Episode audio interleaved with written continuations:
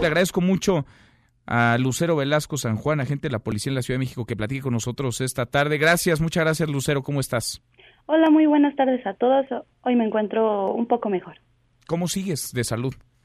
Pues hoy fui con, eh, con mi doctor y ya este me dijo que me dio un tratamiento de dos semanas a seguir. ¿Qué pasó? ¿Qué pasó ese, ese, domingo? ¿Cuál era tu función y en qué momento es que te agreden como te agredieron, rociándote, bañándote con una sustancia? Presumimos es, es algún tipo de ácido, ¿no? Algo que te provocó una quemadura.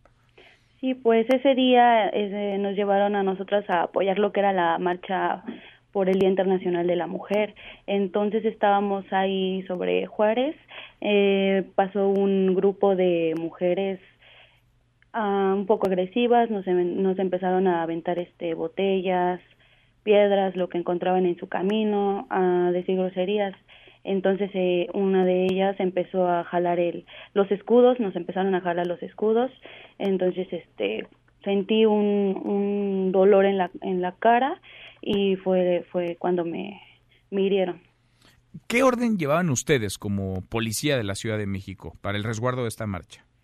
Uh, nuestro propósito era salvaguardar a las personas que participaban en la manifestación, a las familias, a los niños, a, a las mujeres mismas, a las que venían en la marcha. Vi otras escenas en donde había mujeres que incluso se aproximaban a ustedes, les apoyaban, les abrazaban, les gritaban que esta causa y que esta lucha también de ustedes. ¿Qué opinas tú de la violencia contra las mujeres, de la violencia de género, Lucero? Bueno, pues esta, eh, estas mujeres que se nos acercaban y nos mostraban su apoyo, la verdad nos hacían sentir seguras a nosotras mismas como policía para poderles brindar un apoyo a ellas. Entonces yo pienso que es muy importante que nos respetemos entre nosotras. Es un movimiento que es para para nosotras mismas, para las mujeres. Uh -huh. Entonces no hay no hay por qué agredirnos entre nosotras. Nosotros como eh, como elementos de la policía estamos para cuidarlas a ellas, para protegerlas, que no tengan duda de que en algún momento si llegan a estar heridas o a necesitarnos cualquier cosa, pueden acudir a nosotros, se pueden acercar y nosotras obvio los, las vamos a apoyar y las vamos a cuidar. Lucero, ¿qué te dicen los médicos de tus lesiones, de esta lesión en la mejilla?